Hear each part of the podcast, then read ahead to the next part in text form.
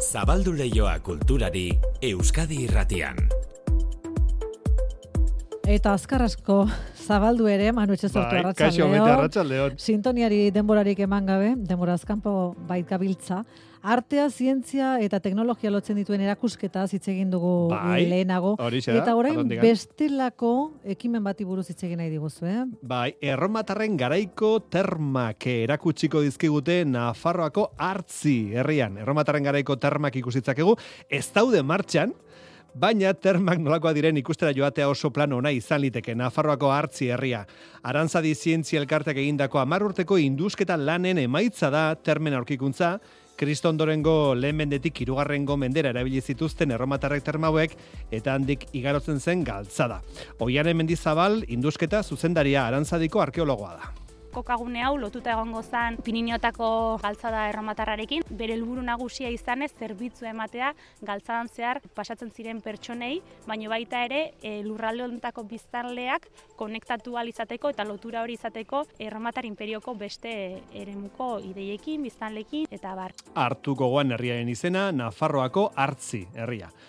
Operaz jarduten garenean, normalean Bilbon jartzen dugu fokua, baina Donostiak ere egiten du opera eskaintzarik. Opus Lirika elkarteak hilonen otxailaren hogeiteru eta hogeita lauan, Gaetano Donitzetiren Lelisir de Amore eskainiko du kursalen.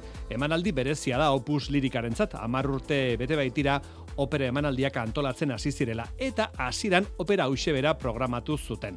Donostian bertan Donostia kulturak aurreko urtearen balantzea egin du.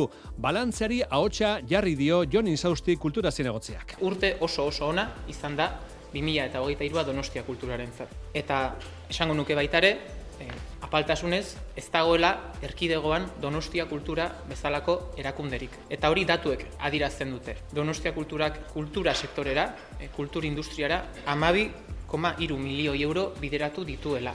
Horietatik, zazpi milioi inguru, pasatxo, sortzaiei bideratu dizkie. Donostia kulturak kulturetxe sarea kudeatzen du eta gainera urte osoko programazio zabala, antzerkia, musika, zinea, hitzaldiak, erakusketak eta abar luzea. Eta Austrian jarraitzen du Euskadiko Orkestrako ostirala bitartean.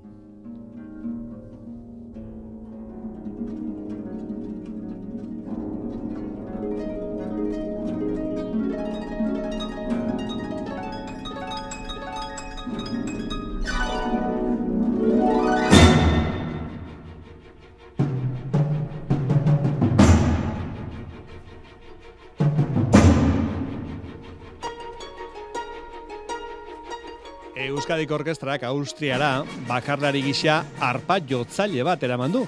Une honetan munduko izen handietako bat Xavier de Maistre arpa jotzailea. Alberto Ginasteraren arparako konzertua eskainiko dute. De Maestreren maila eta Euskadiko Orkestrarekin aspalditik duen harremana hitz egin digu Mikel Chamizok. Arpa ez da eh, solista bezala askotan agertzen den instrumentu bat, behintzat kontzertu sinfonikoetan, eta ginasteraren musika, ba, musika ego amerikarra edo ez da ez da ere ba, gehiegi jotzen eh, espezialki ba, Europa erdialdean, ez? Beraz, ba, bueno, izango du toke eh, ez dakit sorpresaren alderdi hau baita ere ba, hango publikoarentzat, ez? De Maestre gainera ba, askotan kolaboratu du Euskadiko Orkestrarekin. Ja grabatu zuen, ez dakit gogoratuko zaren, Euskadiko Orkestrak egin zuela me, mila bederatzen da larogeita mazazpi eta bi urten bitartean euskal kompositoren bilduma bat. Grabatu zituen ez dakit amaboste edo amasei diska izan ziren, eta horietako bitan ja Xavier de Maistre jozuen arpa oso gaztea zenean, ba, Tomas Garbizo eta Ita Madinari eskainitako disketan. Eta horretaz aparte ba, baita ere, ba, egon da Euskadiko Orkestraren den, abonu denboraldian, azkeneko aldiz 2008 batean, eta kontzertu horietan jo zuen bai ginastraren arparako kontzertua oratzean entzuten ari garena eta baita ere e, bira hontan ere joko duen bigarren obra dela Kliereren arparako kontzertua. Euskadiko Orkestrak goratu aste honetan Austrian izango dela. Musikak tarte handia hartuko digu gaur eh, kulturleioan, hemen espero dugulako Xavier Severio. Musikari tolosara, horrein dela gutxi pause izeneko diskoa plazaratu duena bakarkako bere lehendabiziko diskoa. Plaza asko, plaza asko betetzen dituzte kultur sortzaileek, gurea ere kultur plaza da, zatozte plazara gurekin batera, zehatzago esan da, plazatik lehiora begiratuko dugu. Euskadi irratian, kultur leioa. Manu etxe sortu.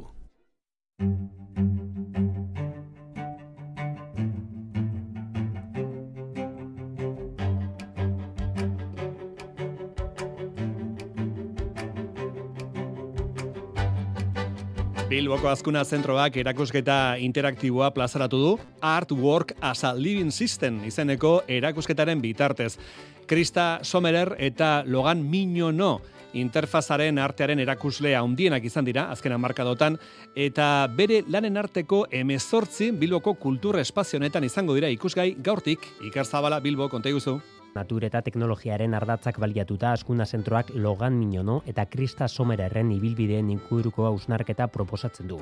Bikote sortzaile bezala, leharogeita margarren amarkadatik daude lanean eta interfasearen artea bezala ezagutzen dugun hortan aitzindari dira. Fernando Pérez, askuna zentroko zuzendariak urteko lehen erakusketa handia dela adierazitu. Krista Somerer eta Loran Minono artisten lanari ikuspegi orokorra ematen da interfasearen artearen aintzindariak Europa osoan eta esan genezake mundu osoan. The Artwork as a Living System, amazortzi instalazio eta animazioaren bitartez, kasu askotan, dagoeneko arte digitalaren pieza klasikoak. Amazortzi obra dira orotara haietako batzuk lerogoita margarren amarkadan sortuak. Bere garaian, erabat apurtzaia izan zen teknologiaren erabilpenura, adirazi duten eran lan hildo horiek ez zeuden artearen munduan esarriak. The Artwork as a Living System ontan, aurkituko ditugu gure erretratua egingo duten euliak, uretan dagoen pantalla, objektuak sortzeko proposamena, edo espaziotik bidaiaren simulazioa diren irudiak. Krista Somererrek dioen bezala, artelanak partaidetzaren bitartez osatuko dira.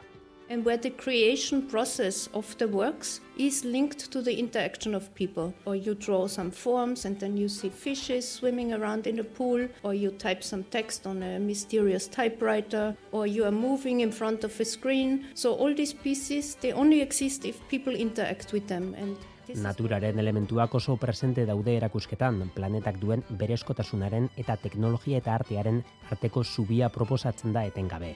Obra hauetako batzuk arte garaikidean klasiko bilakatu dira, naiz eta egin ziren garaian etorkizunaren atea irekitzen zuten. Logan Minonoren hitzetan, haietako asko egokitu egin dira teknologiaren evoluzioaren ondorio, baina sustrai artistikoa eratze momentuko berdina da. So you have, as an artist, to recreate your artworks if- in order to show it. Uh, that's that's an unusual thing for an artist.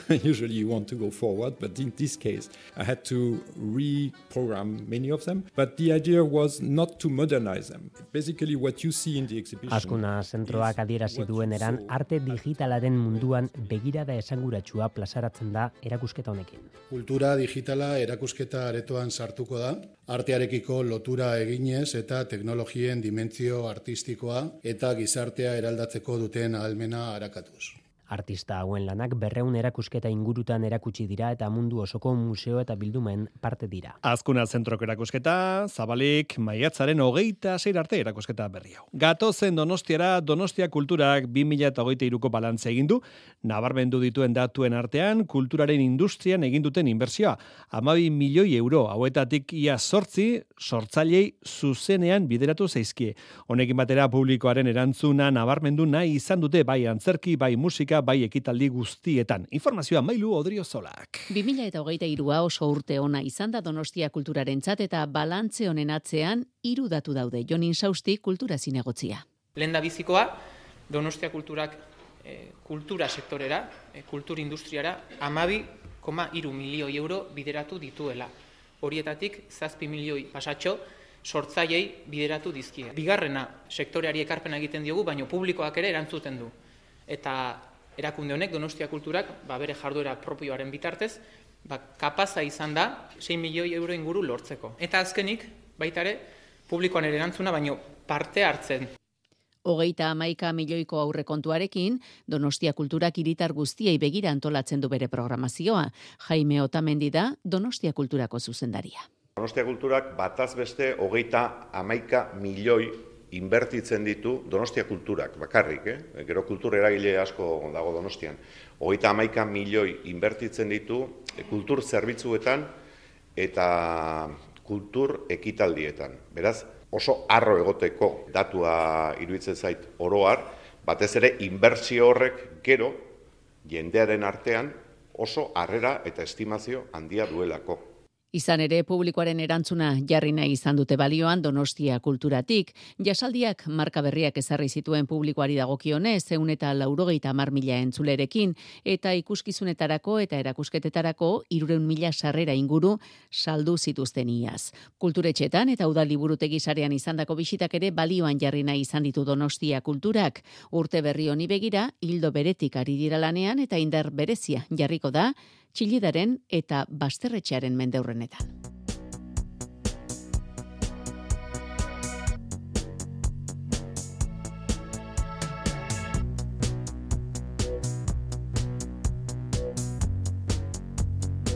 Fiskalitatea amu bihurtzen ari da ikusentzunezkoetan ari diren enpresentzat aldundien pizgarri fiskalei esker ari da gertatzen hori.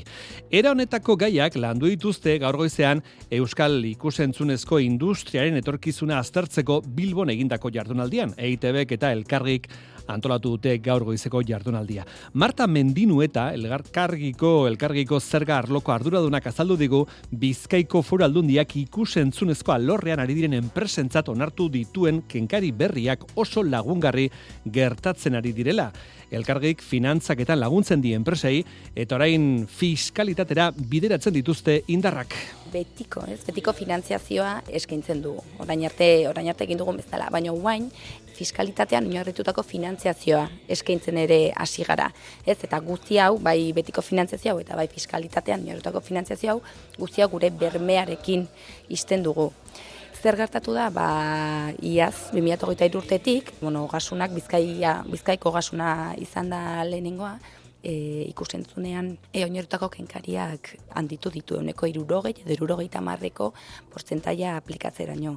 Orduan, ba, kenkari hauek e, igo direlako, ba, nabaria da, ekoizle hauek, ba, finantziazio hori lortzeko diru iturri oso garrantzitsua izan daitekela ba, fiskalitatea. Etorkizunen aukera gehiago izango dute ikus entzunezko sektoreko enpresek, pizkaiak ez ezik, Gipuzkoako eta arabako aldundiek ere kenkariak igoko dituztelako eta eragin positibori enpresa askotara zabalduko da. Esan bezala, ikus entzunezko industriari buruzko jardunaldia gaur goizean Bilbon EITB-ren egoitzan parte hartzailean artean, Jose Luis Rebordinos, Donostiako zendemaldiko zuzendaria, Unai Parraigirre, Euskal Telebistako zuzendaria, eta Sergio Ezama, Netflixeko talentu zuzendaria. Irurak laurden gutxi paseak, gure zai dago Xavier Severio.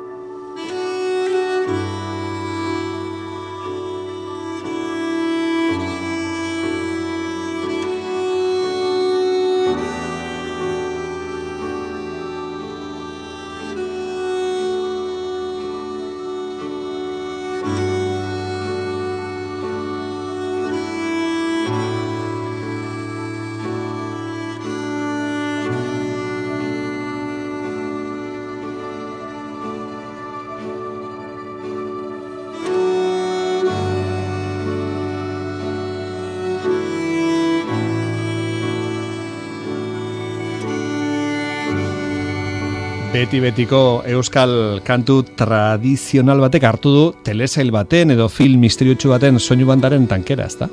Bai, alaxe da.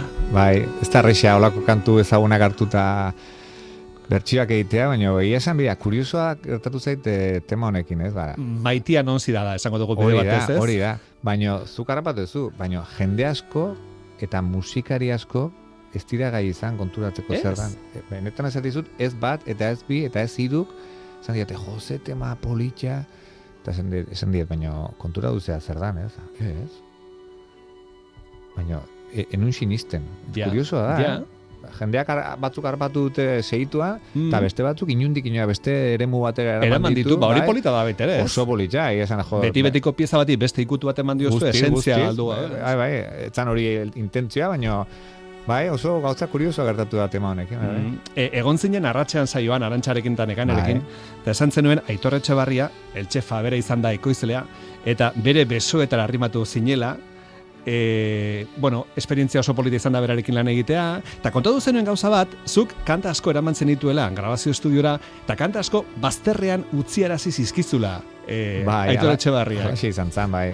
E, aitor izan da diska hau, eta proiektu honen e, bultzatzaile nagusia, berak, e, e, komentatu, komentatu zian, ez, nik erakutsin dizkion e, konfinamentu garaian e, egin da neuzkan maketa mordo bat, eta berak esan zian, jo, inbarzu zerbait bakarka, alos kuarteterik aparte, Mhm. diferentea da musika hau, eta bere buru gorkeriz pixka bat ginen lanean, eta bai, zuk esan dezun bezala, bere besoetan pixkate ba, ut- utzi nuen nere musika eta Mm. nere sorkuntza, eta bai, alaxe da, e, tema asko zeuden, e, diskan behatzi daude, baina desente gehiago grabatu ditun eta tartean niri izugarri gustatzen zaizkian, eta e, eunetik eunera diskoan ikusten ditun batzuk, pikutara bota zitun. Mo- Momentuan, ba, ba bueno, mina, mina ez, baina, bueno, ba, asko kostatitzaian erabakia Hori onartzea, hartzea. ez? Onartu nuen, eta egia da, Mhm. Behin diskoa kalean izan da, e, arrazoi eman barriotela itorri, ze e, gehien bat, diskaren osotasuneari begira e, hartutako erabakia zelako, ez? Aha. Agian bigarren disko baten egongo dira. Igual, eh? bai. Baino, bai, batek baino gehiago esan dit, diska entzutean bada, da, badaola pixkat obra kompleto baten sensazioa, ez? Eta hori olako erabakien ondorioz lortzen da, ez? Ez da, Mhm.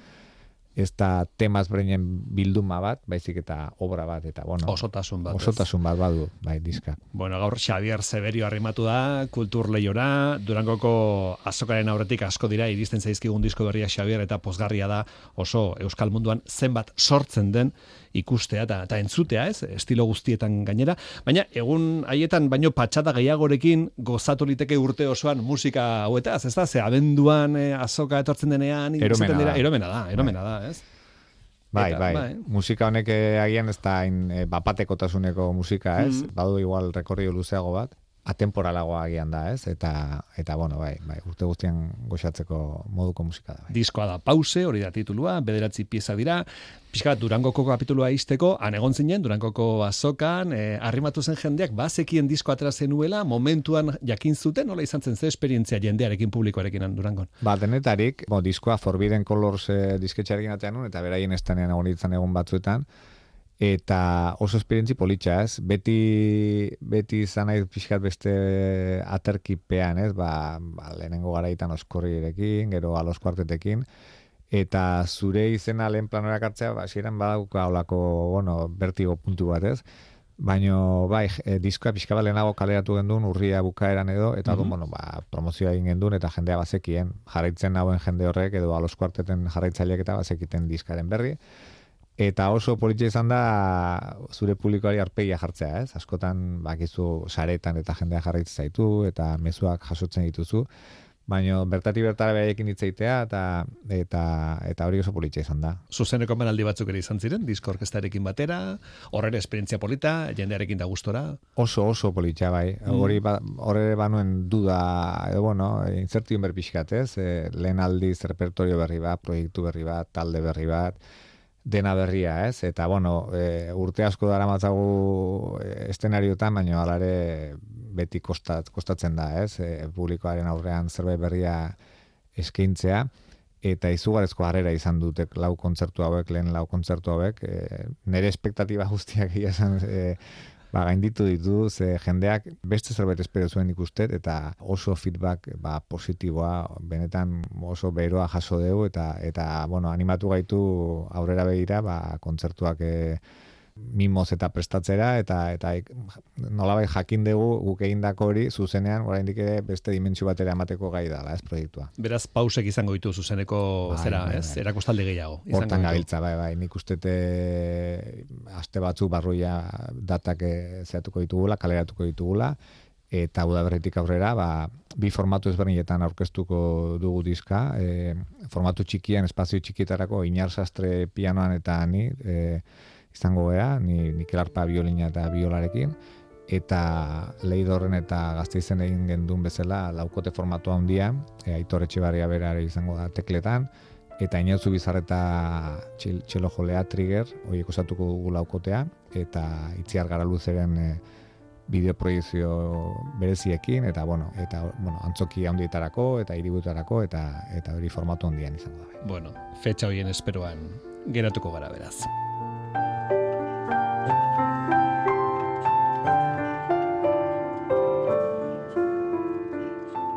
Izen propioak aipatzen hasita, aipatu dugu Aitor Etxebarria bere izan da ekoizlea, e, alos kuartetekoak izan dituzu alboan kantu batean, Lian Omaunali, kantari irlandara baita ere, zure semea Markel, Txelo Joz, eta aipatu duzun Inar Sastre. Baita ere, bai, ez da? Inar Sastre izan da beste... Eta pieza bat berari utzi duzu gainera, bai, zure bai, pieza bai, bat, bai, bai, bai, lehen aldiz, e, beti e, badiru dizuk egin dako aztu jo barrezula, eta esan, inarrek ni baino desente e, musikari kristona da, inar piane jole, bueno, izugarri bada, eta eta berari emanion e, ber, berzio bada, berez alosko arteterako iatzitako irail dantzaren berzio bat, baina beti pentsatu izan duen, e, kantu tema horre bazuela beste buelta bat pianoarekin egitekoa, eta nien naiz pianista, eta inarri proposatu nion, eta diskoa izteko ba, pentsatu nuen, ba, bueno, bazala puntu politx bat, ez, olako berzio bat egitea, eta, bueno, izugarria, inar sastre pianoan entzutea da urakan baten barruan bizitzea bezala, ez? Eta, bueno, zuzenean ere, bueno, kontzertuetan egon, egon publikoak ere gozatu du bere arteaz, da, da pasada bat, bai. Xavier Zabelioren pause diskoa, pausek irakurreta daukaguzuk esana da, aldarrikatu nahi duela lasaitasuna gaur egungo bizi modu eroaren aurrean. Da gero ikusi dugu, arkaitzkanok esan dako gauza bat, diskoak lebita arazten zaituela. ba bai, bai, e, kontzeptua da, ez, e, pauserena, nik uste e, diskoarekin bat dat, oso bat datorren titulo dala, komentatu izan dut behin baino gehiagoetan, asko gostatzen zait titulua jartzea, ez? Askotan sortzea baino gehiago, Eta kasu honetan oso arro nao, ze guztet guztiz asmatu deula tituloarekin, e, kontzeptuarekin, eta bai, naiz eta, bueno, e, kontrakorrentean dijoan filosofia bat izan, alde batetik, e, denok hitz egiten dugu, ez? Pausea, bai. nola goazen, ze azkar goazen, baina aldi berean, hori da jaten deguna egunero, bai. ez? Osea, bizkat kontradiktorio da guztia, ez? Eta eta naiz eta beti horren inguruan hizketan egon, e, gero olako musika gabiez irratian da ez daukate lekurik, ez? Mm. Eta, bueno, hor dikotomia hori analizatzeko modukoa da, ez? Bueno, 2008 lau alde batetik esan dikuzu horki jakingo dugula pause diskoa aurkezten segitzeko zeman aldi izango dituzuen, eta gero imaginatzen dut alos kuartetek nire jarrituko duzuela, eta aurten izango da alos kuarteten beste diskoren bat edo, Xaber? Diskoren bat ez, baina, bueno, aurten e, bueno, e, hogeita bosturte beteko ditu taldeak, mm. eta aitzeki horrekin, ba, lehen aldiz e, Ameriketara salto egingo dugu da. Bai, e, bueno, aitzeki politxa da, e, olako bidai bat egiteko, eta emanaldi bereziak egingo ditugu, Kolombian eta Kuban izango era abuztuan, Kolom, Kolombian Bogotako Teatro Maiorren, ba, Bogotako antzorki e, famatuenean e, joko dugu, eta gero kuban eman gaitu beste hiru hiru emanaldi eta bueno bidai politxe izango alen aldiz e, ba Ameriketara salto egitea eta bueno. kuartetekin bai. Mm ilusionatuta gaude bai. Bai ongi. Ba Xaber Severio eskerrik asko. Gure ganetortzagatik kultur leiora eta ongi pasa bi arraseko dituzuen inauteri dira eskerrik asko zuei gonbidapenagatik ta saiatuko gea inauterietan beti beti ondo. Aio Xaber aio bai